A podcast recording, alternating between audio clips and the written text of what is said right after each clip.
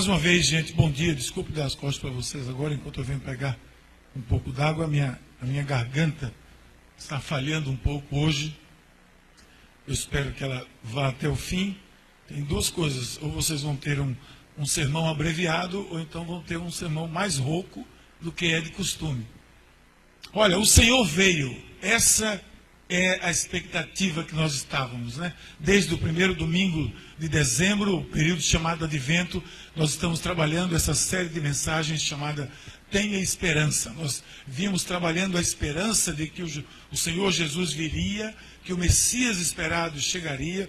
Trabalhamos vários temas dentro dessa, desse primeiro período.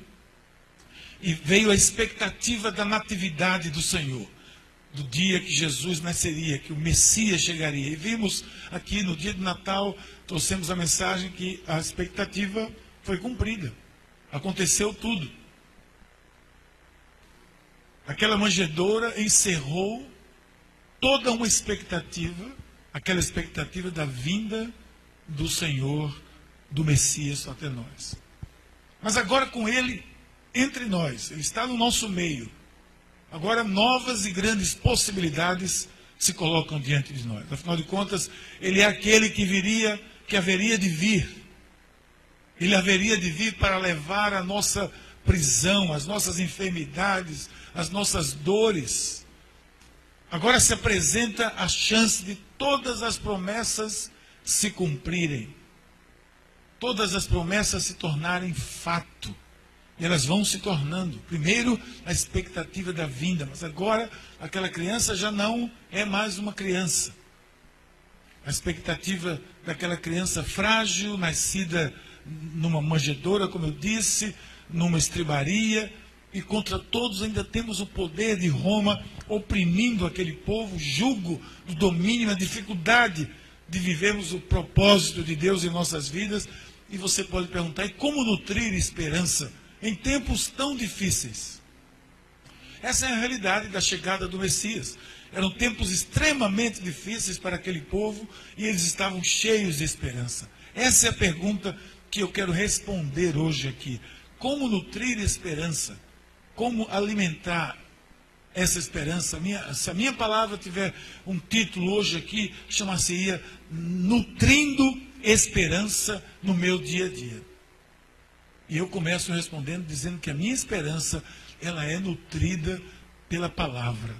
A minha esperança é nutrida pela palavra. Eu me alimento da palavra. O que me mantém de pé é a palavra. O que me mantém vivo é a palavra. O que completa, o que, o que traz a, a completude das promessas é a palavra. As próprias promessas foram surgidas, surgiram, vieram da palavra.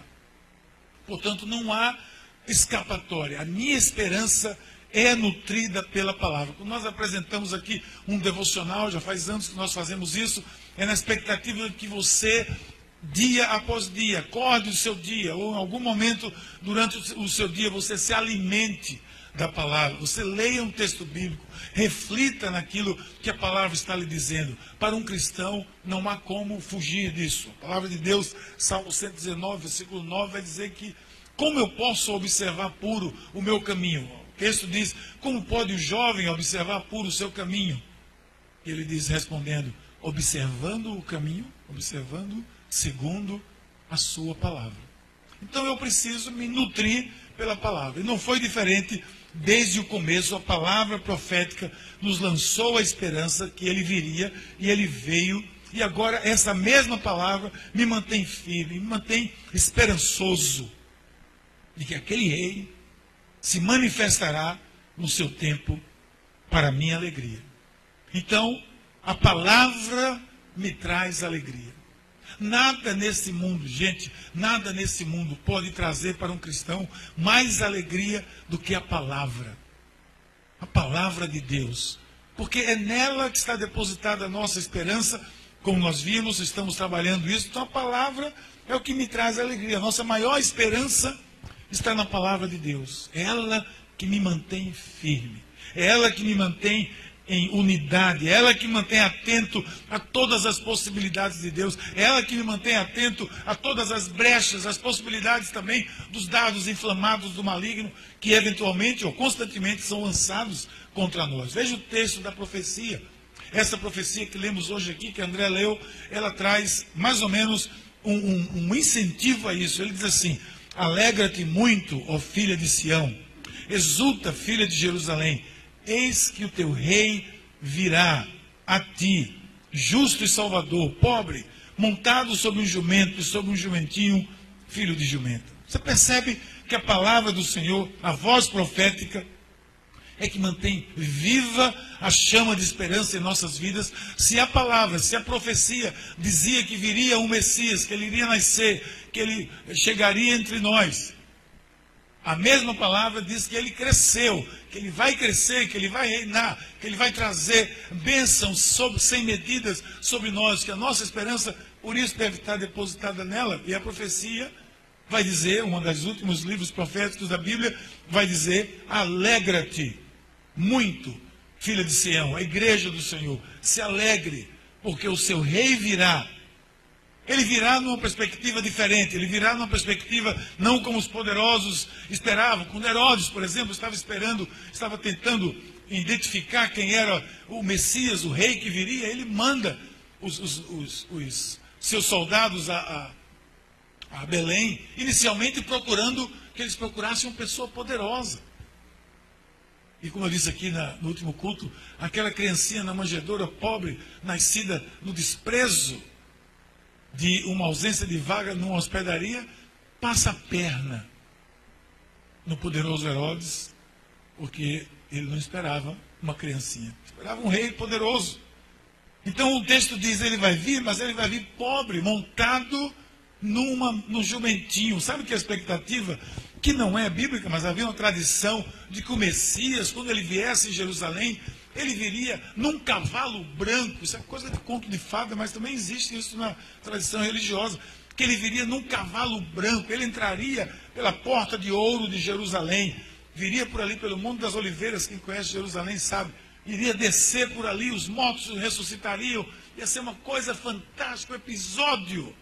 Só que nada disso estava previsto para acontecer. A profecia dizia o quê? Em vez de um cavalo, ele vinha no jumento ele vinha pobre, um jumentinho. Tem um fato interessante, quando eu vivi em Israel, e se você for a Israel hoje, você vai, vai ver isso. A, a, a, área onde a tradição diz que o Messias vai chegar para os judeus é uma área onde tem a mesquita de Omar, é uma área dominada pelos muçulmanos. E tem lá o portão de ouro. O que é que os muçulmanos, com muita muita firmeza na sua fé, fizeram? Pegaram esse portão, fecharam com pedras e cimento, está todo fechado. E além disso, para um, um, um, judeu, o judeu não costuma andar sobre cemitério, né? Então o que é que eles fizeram? Colocaram um cemitério na porta do, do portão de ouro lá em Jerusalém. Você vê tem um cemitério. Se ele vier, por aqui ele não nessa porta cavalga, e nessa porta ele não entra. Muita certeza da fé, né? Os, os muçulmanos têm. Então eles fecharam tudo, porque a tradição diz, diz isso, ele vai vir arrebentando. Ele não vê nada, aqui a profecia está aqui. Pobre, montado no jumento, e aí sim ele entra. Não pela porta de ouro, mas entra pela porta de, de Damasco e entra em Jerusalém, recebido, ao invés de ouro e passarelas, ele é recebido com galhos de planta. Então você percebe que a palavra do Senhor, a voz profética é que mantém viva a chama, que o Senhor virá. E ele veio, e agora? Ele vai crescer, ele vai vir de, numa nova perspectiva agora, ele vai manter viva a esperança em nossas vidas. Aí o texto diz: alegra-te muito. Não é só alegra-se, é, é rejubile-se, regozije-se, alegre de verdade, alegre-se de verdade, pule de alegria. É a palavra que me garante isso. Da mesma forma que ela garantiu que ele viria, que ele nasceria, que viria de Belém, nos deu todos os detalhes da sua vinda maravilhosa, que nós celebramos aqui nessa última quarta e quinta-feira. Agora ela nos garante a alegria de poder desfrutar da sua presença. e das suas promessas. Eis que o seu rei virá. Ele se manifestará como homem e não mais como uma criança. Sua fragilidade será substituída pela força do amor. Que para alguns ainda continua sendo algo extremamente frágil, mas é assim que o, o Senhor, o Rei dos Reis, o Senhor dos Senhores se apresenta. A sua fragilidade daquela criança da manjedoura vem agora no poder do amor. E ele tem dois mandamentos que resumem toda a lei: ame a Deus sobre todas as coisas e ame ao próximo como a si mesmo. Ele entrará em Jerusalém pela porta da frente e vai desafiar, aí sim, todos os poderosos. Perceba como a palavra é viva, veja a narrativa do Evangelho, o cumprimento dessa palavra dita centenas de anos antes. O texto de Mateus diz assim: Isso aconteceu para que se cumprisse o que fora dito pelo profeta. Digam à cidade de Sião: Eis que o rei vem a você, humilde e montado no jumento, no jumentinho, cria de jumenta. Está em Mateus, porque Jesus disse: Vá naquele lugar, ali tem um jumentinho, pegue o jumento, traga aqui e diga que o Senhor precisa. E os discípulos foram lá, trouxeram o jumentinho e ele entrou em Jerusalém nesse jumento. Isso alegra ou não alegra o meu coração? Saber que a palavra de Deus se cumpre, que a palavra de Deus é fiel. Alegra ou me dá ou não me dá motivações para que eu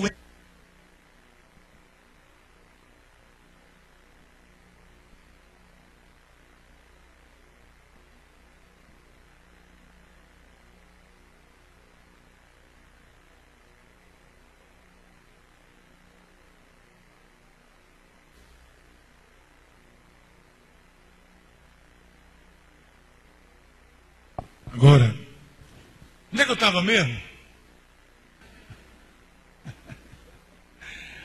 Ah, Jesus, olha, maldito homem que confia na tecnologia. Isso alegra ou não alegra? Vou repetir, o meu coração. Saber que o meu rei veio cumprir. Eu peço que, se puder botar a bateria nisso aqui, eu não confio mais em nada nesse negócio aqui. Peço ali, tem uma bateria ali nesse outro microfone. Meu rei veio cumprir tudo que a seu respeito foi dito, traz a palavra a credibilidade que ela precisa para guiar a minha vida. Não é à toa que nós estamos distribuindo por esse preço tão barato esses devocionais, para que motive cada um de nós, a, lendo uma pequena passagem, vá buscar na própria palavra a razão da nossa esperança. O que tem guiado a sua vida, isso é o que importa. O que é que guia a sua vida? Tantas pessoas são guiadas por sentimentos, por ideias, por filosofias. Tanta gente se alegra com a narrativa do segredo. Tem um livro aí que fez um sucesso imenso, chama-se O Segredo. E o segredo todo, sabe o que é? É que o universo conspira a seu favor. Gente, me perdoe se alguém aqui se interessou por aquela lástima de literatura. Mas o universo não conspira contra nada, porque o universo não é nada. O universo é criatura de Deus. Foi Deus que criou o universo. O universo não tem vida. E tem gente que se guia por isso. Me desculpe mais uma vez se você está sendo guiado pela persuasão de que o universo conspira por você. Tantos vivem nessa expectativa, tantos vivem, tantos leem os traços das palmas das mãos, outros se guiam, se alegram pela maneira dos búzios, são jogados aleatoriamente, formando a base dos seus dias. Gente que se baseia por isso. Outros tantos continuam na ilusão dos recados das pré-existências, mas eu continuo me alegrando na palavra, pois ela me garante essa alegria pelo que diz e pelo que ocorre. Quer um exemplo? A palavra é quem diz: no princípio firmasse os fundamentos da terra, e os céus são obras das tuas mãos. Os céus declaram a glória de Deus, o firmamento proclama a obra das suas mãos. Os mais altos céus pertencem ao Senhor, mas a terra ele a confiou ao homem. Louvem-no, os céus e a terra, os mares e tudo que neles há. Não, o universo não conspira contra nem a favor de ninguém. O universo louva ao Deus Criador de todas as coisas, os mares, tudo que nele se move, louva ao Senhor. Eu estou aqui esperando que o universo conspire a meu favor. Gente, vai esquentar a cadeira, não vai, não vai receber isso nunca. É a palavra, não é o universo. É apenas parte, esse universo é parte da imensa criatividade de Deus. Da enorme criatividade de Deus, de olhar para, para esses céus fantásticos e ver essa, esse, esse, essa imensidão de galáxias, essa imensidão e infinitude de coisas lindas criadas pelo Criador. Então, se você espera que uma estrela dê o futuro da sua vida, me perdoe se você está nos assistindo pela internet. Eu sou assim mesmo. Eu, eu, meu, minha esperança está na palavra. A respeito dos meus dias, o que, é que a palavra diz a respeito dos meus dias? Antes de formá-lo no ventre, eu escolhi. Antes de você nascer, eu separei e designei profeta das nações. Salmista diz: Desde o ventre materno dependo de ti, tu me sustentaste desde as entranhas da minha mãe. Eu sempre te louvarei. Eu vou acreditar numa palma da minha mão. É isso que vai guiar o meu dia. É nisso que eu vou me alegrar. Pois estou convencido de que nem a morte, diz o apóstolo Paulo, nem a vida, nem os anjos, nem os demônios, nem o presente, nem o futuro, nem qualquer poder, nem qualquer altura ou profundidade, nem qualquer outra coisa na criação será capaz de nos separar do amor de Deus que está em Cristo Jesus, nosso Senhor. É por isso que eu sou guiado, é por isso que nós somos guiados. E a respeito da minha existência, a palavra é clara, eu finalizo com isso. A minha existência é uma, e ela diz assim: o texto bíblico de Hebreus diz: da mesma forma como o homem está destinado a morrer uma só vez, depois disso enfrenta o juízo. Vocês entenderam? O homem está destinado a morrer uma só vez. Depois disso, enfrenta o juízo. Não há muitas mortes, não há muitas vidas. Só há uma vida e ela é eterna. Há duas dimensões: essa e a que nós um dia nos encontraremos com o Senhor. Isso sim traz alegria ao meu coração. A certeza de que existe uma palavra firme, que ela trata da minha vida, dos meus dias, e essa palavra é a palavra de Deus, além. Bem, é isso, gente. É a palavra que me dá alegria, por isso diz: alegra-te, ó filha de Sião. Mas além de alegria, a palavra me revela o poder. O que Jesus deixou bem claro para cada um de nós foi que nele nós, nele nós poderíamos todas as coisas. Paulo diz: tudo posso suportar. E fala de momentos difíceis, naquele que me fortalece. E aos Coríntios ele diz que tudo tem nele, em Jesus, o sim. Em nós e por nós, nós já percebemos que há fragilidade em nós. Nós sabemos disso, há fragilidade em nós. Nós somos pessoas frágeis. O mais forte que se ache, às vezes tem medo de uma barata. Não é verdade? Nós somos frágeis, nós somos pessoas frágeis. Nosso espírito, nosso, nossa emoção é frágil. Paulo mesmo afirma que o mal que ele, quando ele diz aos romanos, ele diz: o mal que eu não quero termino fazendo, e o bem que eu desejo não consigo fazer. Mas a palavra me revela poder. Porque diante disso é muito importante que eu assuma a minha dependência do poder. O que, é que significa a palavra poder? Eu quero poder para isso, eu quero poder para isso. A gente que fala tanto dessa palavra e não, e não imagina, nunca fez uma breve análise do que significa poder. Poder significa nada mais nada menos que a capacidade de executar alguma coisa. Seja lá o que for. Eu posso fazer isso, eu tenho o poder, como eu tenho o fazer, como eu tenho o realizar. O poder é a capacidade de realizar qualquer coisa. E a palavra me revela que eu tenho capacidade de realizar aquilo que seja o propósito de Deus na minha vida. O texto que nos chamou a alegria da vinda do rei, agora triunfando sobre todo o mal, em seguida ele afirma, veja, e de Efraim destruirei os carros, de Jerusalém os cavalos, e o arco da guerra será destruído. Esse texto é muito bonito, gente. Há poder para destruir todo o aparato bélico. Mas há também poder para trazer a paz. O arco da guerra, ele diz que vai ser destruído. Então a palavra me garante que há poder, que há capacidade em mim em Cristo, através de Cristo, de romper com os poderosos, com as potestades, com os principados, com aquilo que me atormenta, com aquilo que lhe atormenta. Há poder em mim para vencer. O Messias veio, ele está entrando em Jerusalém, ele está aqui no nosso meio hoje porque ressuscitou. Para quebrar o arco da guerra, quebrar o arco dos conflitos.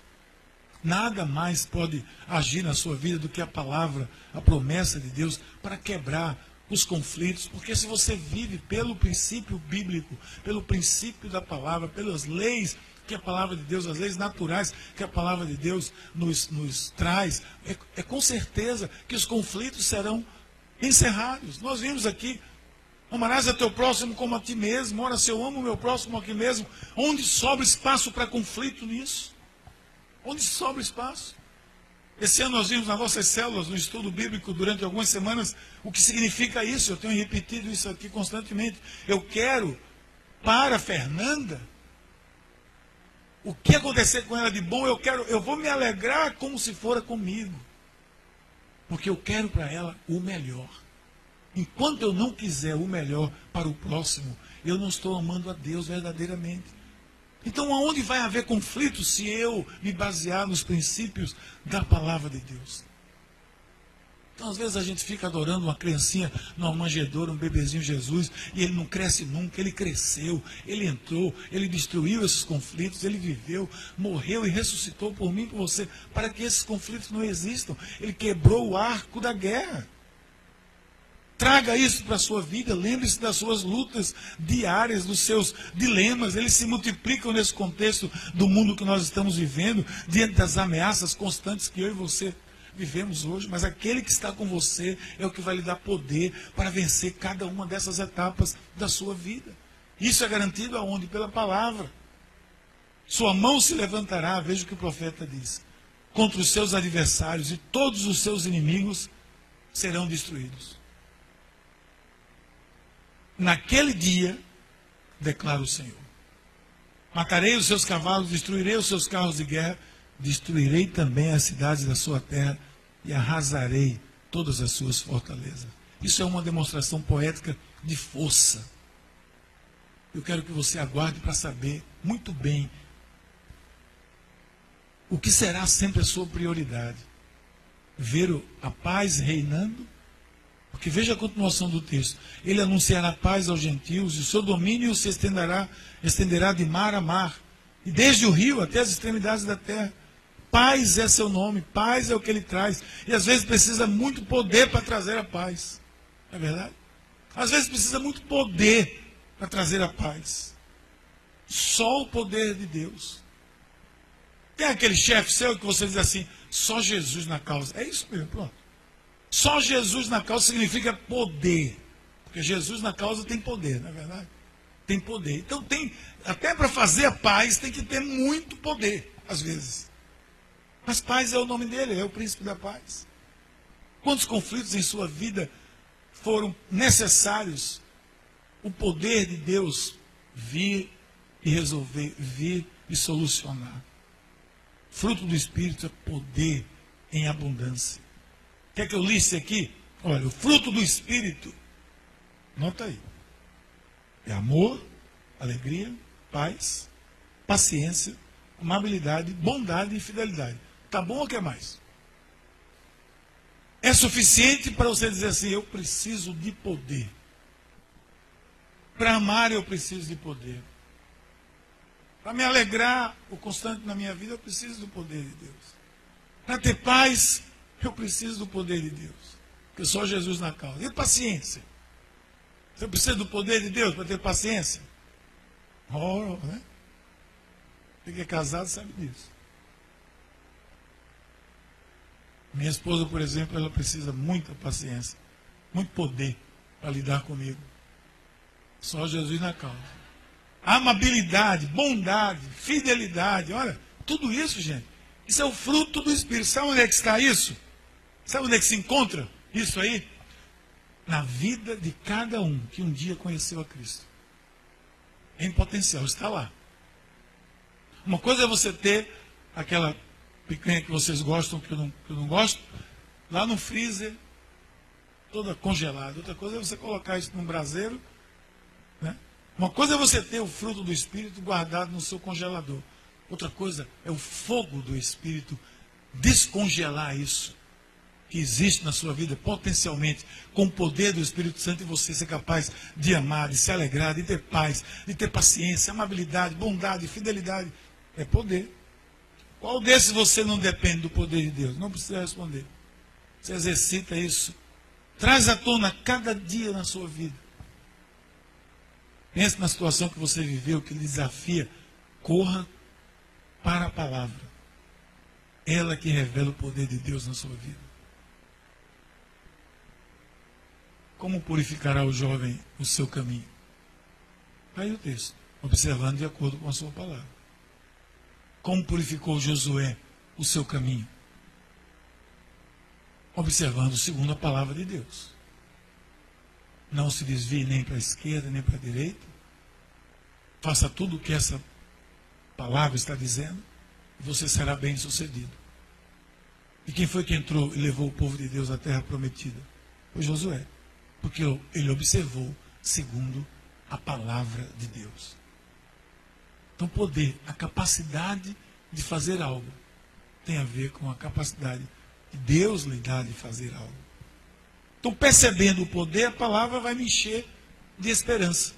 Se eu me alegro, se ela traz alegria, se eu tenho poder, se eu ganho o poder, se eu preciso do poder, aí ela me enche de esperança que a Bíblia poderia ser chamada de poço de esperança. Porque ainda que você seja daqueles ou daquelas que vai uma vez lá no seu saquinho de promessa, sacode como um sorteio da loteria e puxa um papelzinho daquele e lê, diz essa é a palavra da minha vida, e quando não é o que você quer, você diz, não, acho que tem que fazer de novo, porque acho que Deus está mais lá no fundo. Você vai lá no fundo e tira de novo. Ainda que você seja esse tipo de pessoa, é um poço de esperança. Quando Jesus conversava com aquela mulher samaritana, dando esperança a ela, apresentando isso como fonte verdadeira da água da vida, a palavra de Deus é assim. Ela nos lança em um mar de esperanças. Um texto que recebi de uma pessoa no início da minha caminhada, nunca se afastou da minha vida. Vez por outra vem automaticamente nos meus lábios. É quando Paulo exorta os romanos dizendo: O Deus de esperança vos encha de todo gozo, paz na sua crença, para que abundeis em esperança pela virtude do Espírito Santo. Eu gosto dessa parte que ele diz: vos encha de toda alegria, de paz na sua crença, naquilo que você crê, especialmente no começo da minha caminhada. Eu queria cada vez ser mais alegre naquilo que eu havia abraçado. Cada vez ter mais gozo e ter paz naquilo eu tive, graças a Deus. É a palavra que nos enche de esperança, que nutre a nossa fé. Então essa profecia de Zacarias traz essas marcas. Me lança para dentro de toda esperança. Presta atenção. Quanto a você, olha o texto. Por causa do sangue da minha aliança com você, libertarei os prisioneiros de um poço sem água. Voltem à sua fortaleza prisioneiros da esperança. Pois hoje mesmo anuncio que restaurarei tudo em dobro para vocês. Se você quiser colocar o seu nome aqui, você pode colocar. Quanto a você, Miguel, por causa do sangue da minha. Não é por causa de você, não, Henrique. Não é por causa de você, não, Sandrinha. Mas por causa do sangue feito com a minha aliança feita com sangue, que eu fiz com você, eu vou libertar você de todas as suas prisões, desse poço sem água que talvez você esteja envolvido. Voltem para a sua fortaleza. Quem é a sua fortaleza? Prisioneiros da esperança. Vocês são prisioneiros da esperança. Graças a Deus, nós somos aprisionados à esperança. Que ela nunca se afaste de nós. Eu vou restaurar tudo em dobro para vocês. Esse parece ser um versículo bom para você começar o ano, não é não? Veja o Antigo Testamento trazendo a aliança, que sempre foi a mesma. Sempre envolveu sangue, sempre envolveu sacrifício, agora exigiu o sacrifício de Cristo. Quantas pessoas ainda vivem em poços sem água? Jeremias profetizou de quem vive em busca da vida longe de Deus, busca em poços rotos que não retém água. E o texto lá é interessante porque ele diz assim: pode até receber água, mas não retém. Como a semente que cai na boa terra, mas não progride, porque diferentes motivos. Os espinhos atrativos do mundo não progridem. Para qualquer um, para qualquer pessoa, Deus está dizendo essa palavra: prisioneiros da esperança. Restaurarei tudo em dobro para vocês. Mas não se iluda. Os prisioneiros da esperança são aqueles que a sua esperança está depositada na história que vai desde a manjedoura até a cruz, passando pelo ensino e o discipulado de Cristo. São essas, são essas, ou a esses, que a palavra garante a vitória. Porque a palavra me garante vitória. Antes de tudo, o que garante a vitória a cada um de nós foi a vitória de Cristo.